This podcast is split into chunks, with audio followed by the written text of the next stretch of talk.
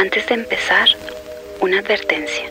Este podcast podría contener escenas no aptas para menores de edad o para un público sensible. Episodio 6. Embrujo.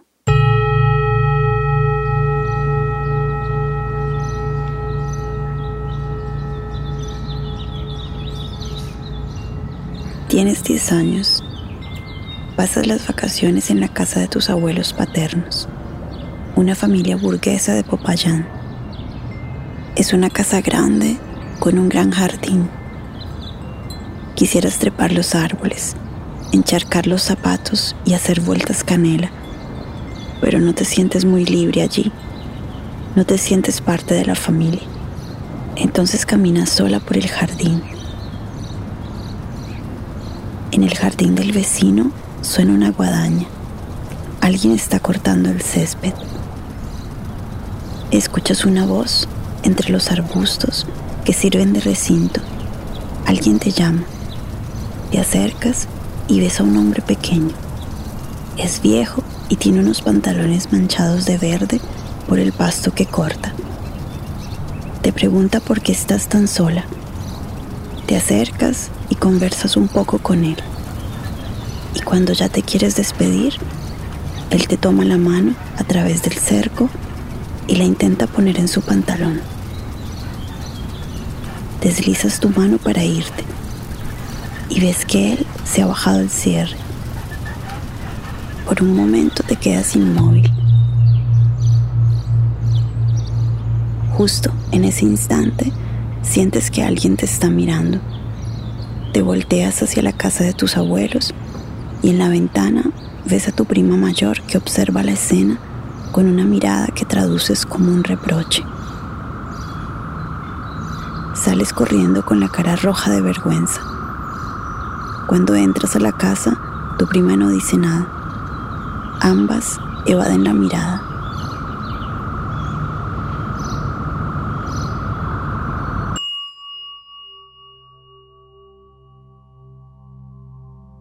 Para realizar catarsis, has tenido que rebobinar tus memorias desde la adultez hasta tu infancia.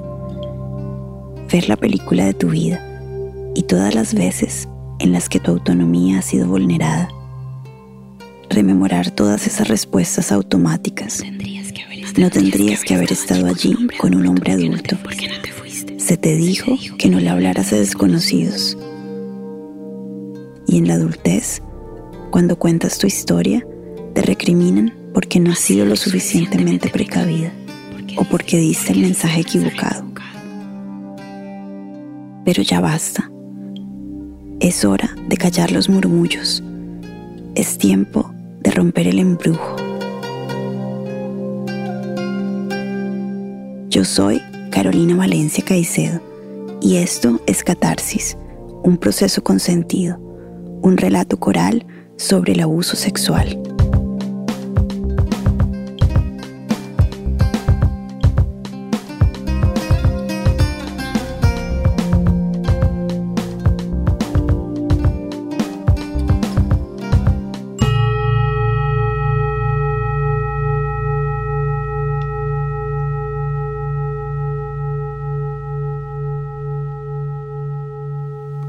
Fui abusado por dos personas diferentes eh, la primera tendría yo unos 8 años, 7 años.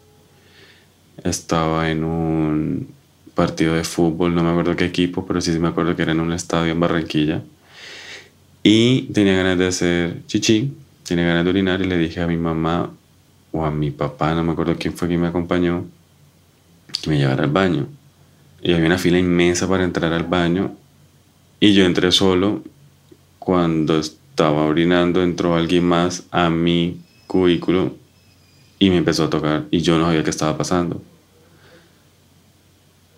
Y me tocó mis partes. Y yo decía, esto está bien, o sea, debería pasar esto.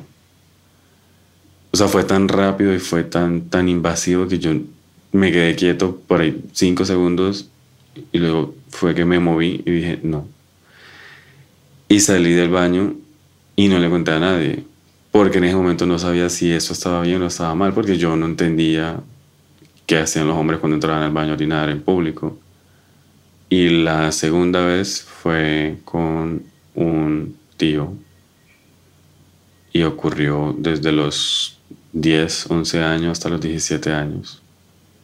Estás en la casa de Fito, en Cali, Colombia. Él es un hombre de 35 años. Mientras estabas recogiendo los testimonios para el proyecto de Catarsis, Fito se acercó. Te dijo que quería contarte su historia. Fue el único hombre que respondió a tu llamado. Ahora, Fito está sentado al frente tuyo, en un patio asolado. Tiene un pequeño gato, Orión, que merodea en torno a él. Al inicio no sabes cómo romper el hielo. Después es él quien se lanza diciéndote, ¿sabes? Ya no quiero cambiar el nombre ni mi voz. Después confronto lo que se venga. Le sonríes con complicidad y empiezan a hablar. Le preguntas si recuerda qué sintió en ese momento en el estadio. Era miedo y culpa. Y era una culpa a todos. O sea, culpaba a, la persona que me llevó al baño, que uno recuerda quién fue. Culpaba porque me dejó entrar solo al baño. Y me culpaba a mí mismo por no decir nada, por no moverme, por no, por no contarle a alguien. Pero nunca culpé al abusador porque yo decía, no, seguramente es así es, seguramente es normal, ¿no? Seguramente es, es algo que hacen todos. Pero yo no me sentía bien con lo que estaba pasando, ni me sentí bien mucho tiempo. Te identificas con lo que cuenta Fito. Cuando somos niños, inconscientemente anulamos esos malos momentos para poder seguir nuestra niñez. Intentamos imaginar que es normal y seguimos jugando. Esos recuerdos vuelven a emerger en el momento menos esperado, sobre todo cuando eres adulto y estás intentando hacer las paces con tu pasado. Pero uno como niño termina bloqueando esos, esos momentos. O sea, para mí, de hecho, yo me vine a acordar de eso como el año pasado. Solamente ahorita de adulto es que empiezo a hacer un retroceso de todas las veces en las que no me sentí bien siendo niño. Y aparece esa historia del estadio de fútbol en Barranquilla donde pasó eso. Fito se toma una pausa, te mira y con su voz profunda empieza a contarte su segunda historia de abuso, que empezó cuando él tenía 10 años. Escuchas sin interrumpirlo mientras esos recuerdos se transforman en palabras. Un medio hermano de mi mamá se estaba quedando en la casa y es una persona con la que nos llevamos que unos 6, 7 años. O sea, yo tendría unos 9, 10 años, no recuerdo exactamente. Y esta persona tendría unos 16, 17. Y recuerdo que era tarde de noche, estábamos viendo una película y estamos varias personas en la habitación y hacía frío. Increíblemente en Barranquilla a veces hace frío. Yo tenía una cobija encima y mi tío estaba también conmigo en la cobija y recuerdo que empezó a tocar mis partes. Y yo no sabía qué estaba pasando. Recuerdo que lo volteé a mirar como que, o sea, como que qué estás haciendo, pero nunca dije nada. Y fue una cosa normalizada, como esto que está pasando es normal, déjalo fluir. Y luego se quedó ahí. Tengo unos, unos, unos espacios en blanco donde no recuerdo exactamente cómo pasó, pero sí recuerdo que tuve conciencia y ya había penetración. Y yo recuerdo tener unos 10 años, 11 años. Y en televisión estaban dando Matilda, la película de la niña que tiene poderes psíquicos. Yo no recuerdo en qué momento yo me quité la ropa y me acosté sobre la cama porque estábamos solos en la casa. Pero sí recuerdo como entrar en una conciencia de decir qué está pasando, mirar a mi alrededor, ver el televisor y que están dando Matilda. Y yo me enfoco a ver la película. Viendo la película, sentía como, oye, despierta, está pasando algo. Y sentía un dolor. Y volteé a ver, y claro, está este señor acá, tenía entonces 17, 16, 17 años. Y le digo, me duele. Y me dice, no, no pasa nada, relájate. Y yo seguí viendo la película. Y eso quedó ahí.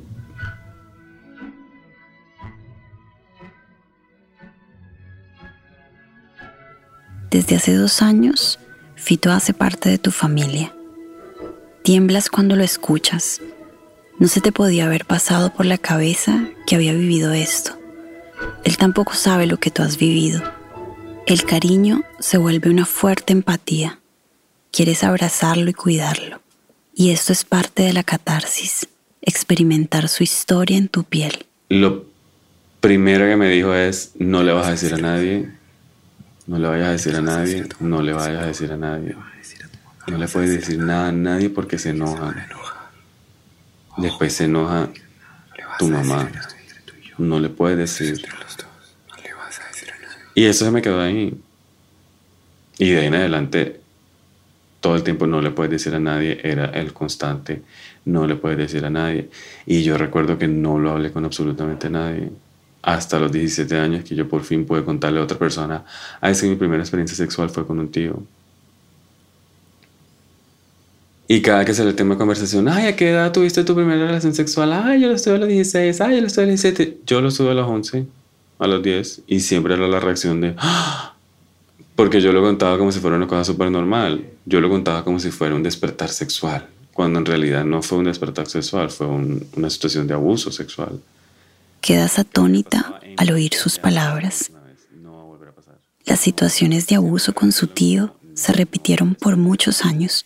Fito no se lo contó a nadie. Pero la única vez que lo verbalicé y lo exterioricé fue a los 17 años cuando después de que pasó una vez que no quería que pasara porque no tenía ganas de absolutamente nada y no quería seguir haciendo lo mismo pero dejé que pasara y le dije esta es la última vez que lo haces y hubo un silencio total y no volvió a pasar nunca más.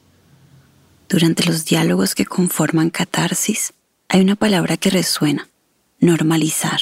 Fito te habla de los estereotipos y de cómo su entorno normalizaba lo que le estaba pasando. Incluso yo, yo llegué a normalizar esa situación hasta hace unos dos años. Y con, con mi ex marido yo contaba esa situación. Incluso con sus amigos hablábamos del tema y era algo que todos normalizaban como, ah, es normal, es un despertar sexual, eh, porque es que todos los gays tienen despertar sexual con familiares.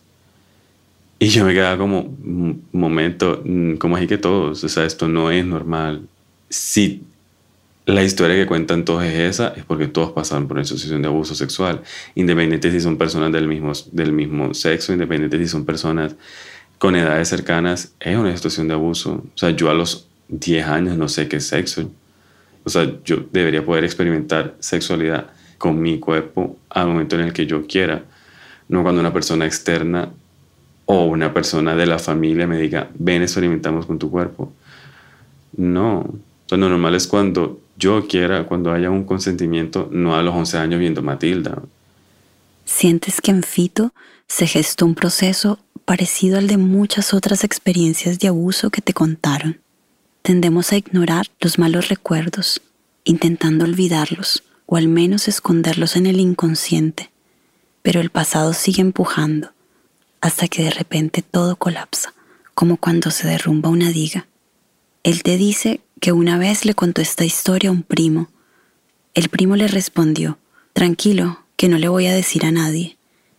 Fito se preguntó, ¿pero por qué? ¿Por qué nos convertimos en cómplices del abusador?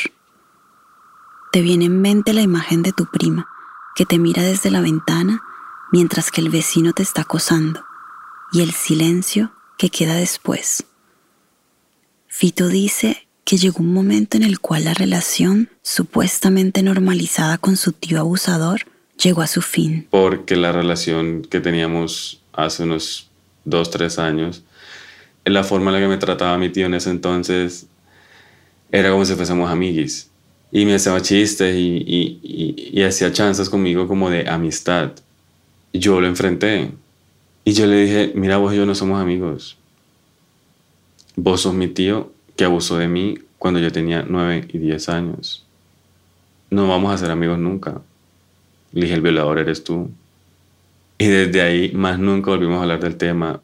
Y más nunca supe de él. Le preguntas a Fito si esta confrontación le ayudó a liberarse o si siente que necesita una especie de reparación. Tampoco quiero hablar ni reparar ni sentarme a conversar ni nada porque yo siento que no necesito nada de mi abusador. pero siento que, quiero que quede constancia de lo que pasó y quiero que todos sepan lo que pasó para que no se vuelva a repetir. Por mucho que haya una cercanía de edad, hay una relación de poder. Si no hay consentimiento, es abuso. Esto te dice Fito y te parece una fórmula tan simple y entonces piensas, ¿cómo puede ser que aún cueste tanto entenderlo? Le preguntas a él si cree que había un modo de evitar lo que le sucedió cuando era niño, cómo las personas alrededor pueden darse cuenta para ayudar a romper el mecanismo. O sea, tiene que haber una relación de confianza gigantesca para que el niño sepa que si lo cuenta o lo que vaya a decir no va a tener una afectación negativa para él. Porque siento que es lo que hizo falta con mi familia, conversaciones abiertas sobre sexo, sobre consentimiento, sobre abuso. Si hubiese pasado, posiblemente hubiese podido contar lo que pasó con mi tío, hubiese podido contar lo que pasó en el baño del estadio.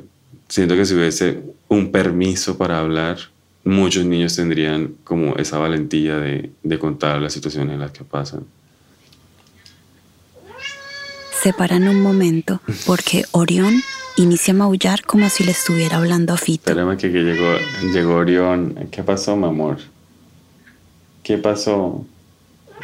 Estamos hablando los adultos. No, señor. Venga, pues se acuesta aquí. Fito toma a Orión en sus brazos y lo mima. El gato rubio se queda en sus piernas. Quizá sintió que Fito requería su suave compañía.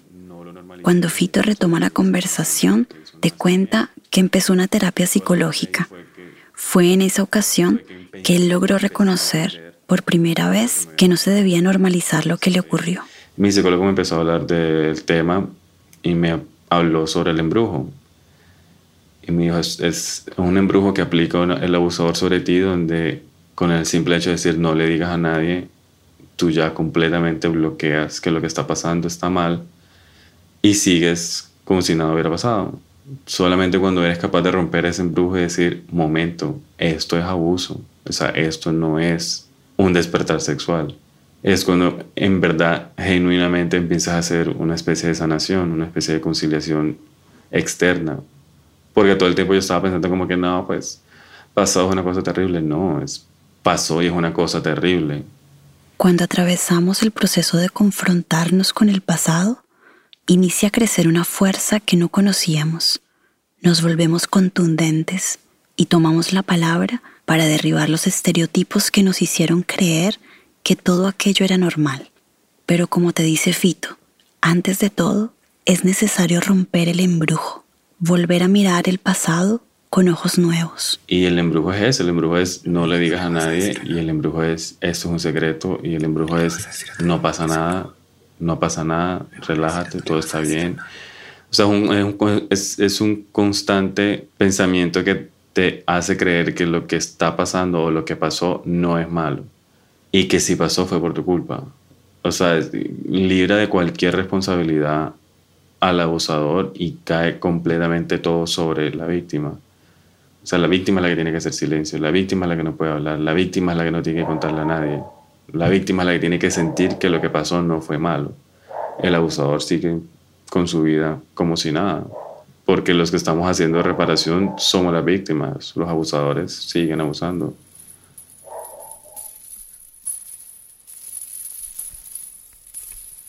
El concepto de catarsis fue retomado por Joseph Breuer, el precursor de la psicoanálisis y mentor de Sigmund Freud.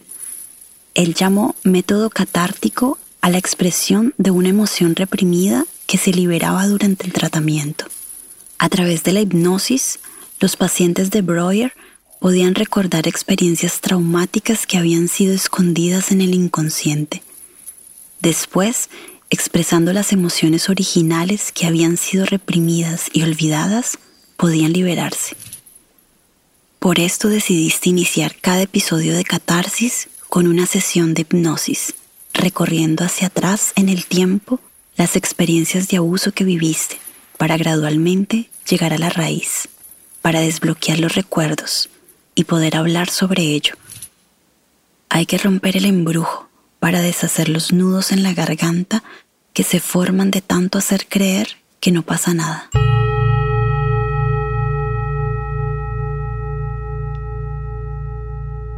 Siempre es más pequeño el número de hombres que reportan los abusos sexuales.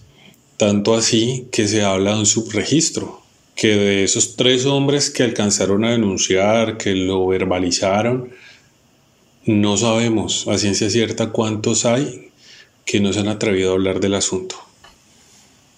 Andrés Chicué es psicólogo, escritor y docente universitario de psicología jurídica. En su práctica como psicoterapeuta ha profundizado la problemática del abuso sexual de hombres. Nuestra sociedad nos condiciona a creer que los hombres deben ocultar o controlar sus emociones y por eso es difícil para los hombres aceptar ser sexualmente atacados y es común que vivan en silencio. Andrés se dice que la imagen de los hombres está fosilizada en una supuesta fachada de fuerza. La fuerza como medio es seamos bruscos, seamos fuertes para relacionarnos entre nosotros. Seguimos, digamos, con ese chip creyendo que tenemos que mantener una imagen de fortaleza tenemos que conservarla. Incluso uno se da cuenta que el otro no está tan fuerte, más bien que el otro está vulnerable y que está manteniendo esa fachada y casi que es un acuerdo implícito respetar esa máscara. Es decir, yo sé que estás mal, yo sé que esa terminada con tu pareja te dejó vuelto nada, sé que cuando colguemos o cuando eh, nos separemos o cuando te montes al carro vas a romper en llanto, pero no te voy a decir nada porque estoy cuidando tu imagen, estoy cuidando tu máscara, tu fortaleza. Andrés te empieza a describir una contrapropuesta, el concepto de nuevas masculinidades. Mira que son unas propuestas muy interesantes donde se busca una reconciliación con lo masculino desde la integración y eso incluye el reconocimiento de todo lo que nos hace ser humanos empezando por las emociones. Entonces se vale darle lugar a la vulnerabilidad, a las lágrimas, al miedo, a la incertidumbre. Generamos espacio para hablar de cosas de hombres. ¿Y qué son cosas de hombres? Nuestras emociones, nuestros miedos, nuestras máscaras. Y precisamente en esos, en esos espacios empiezan a dejar ir esas máscaras con mucho amor, porque nos permitieron cosas y ya cumplieron su función y las dejamos ir. Te sorprende cómo Andrés menciona varias veces la palabra máscara. Le dices que el término catarsis lo tomaste del teatro griego. En el teatro griego no había micrófonos y la voz no era lo suficientemente potente para llegar a todos los espectadores. Entonces se usaban máscaras para expresar un sentimiento mediante una mueca, tristeza, alegría, angustia. La boca de la máscara estaba configurada para amplificar el sonido de la voz, per sonar, sonar a través de, resonar. Le cuentas a Andrés que te sorprendió leer que el significado original de la palabra persona era máscara teatral. Incluso nuestra misma personalidad podría ser una máscara, algo que utilizamos para hacernos oír. Y entonces la catarsis sería una liberación de esas personas que una vez fuimos, de esas máscaras que tenemos que dejar ir. Y en esta catarsis me doy cuenta de que control también es soltar, dejarse llevar, dejar que algunas cosas escurran, que algunas palabras tomen forma, que algunas historias sean revisadas, sean repasadas, revestidas para dejarlas salir.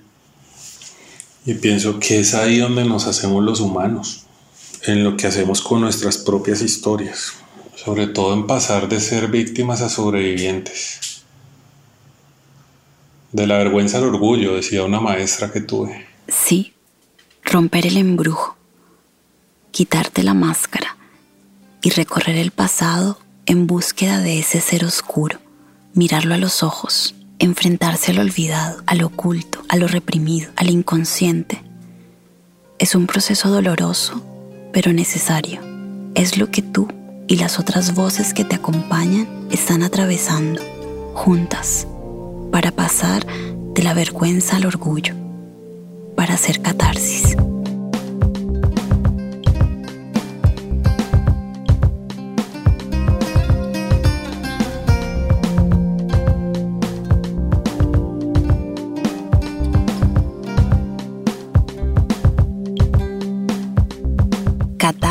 Un proceso consentido, fue producido por Botafuego Audio, escrito y narrado por mí, Carolina Valencia Caicedo, ilustraciones y diseño gráfico, Juan David Caicedo Puscus, montaje audio y diseño sonoro, Ricardo Giaconi. Agradecemos especialmente a Fito, Rodolfo Rey, por su valiente testimonio y a Andrés Eduardo Chicué por su valiosa participación en este episodio. Este podcast se realizó gracias a la beca Prácticas Creativas de Producción Sonora Digital Podcast del Programa Nacional de Estímulos del Ministerio de Cultura de Colombia. Síguenos en nuestras redes y en botafuego.org, una plataforma de podcast y audiodocumentales donde encontrarás todas nuestras producciones.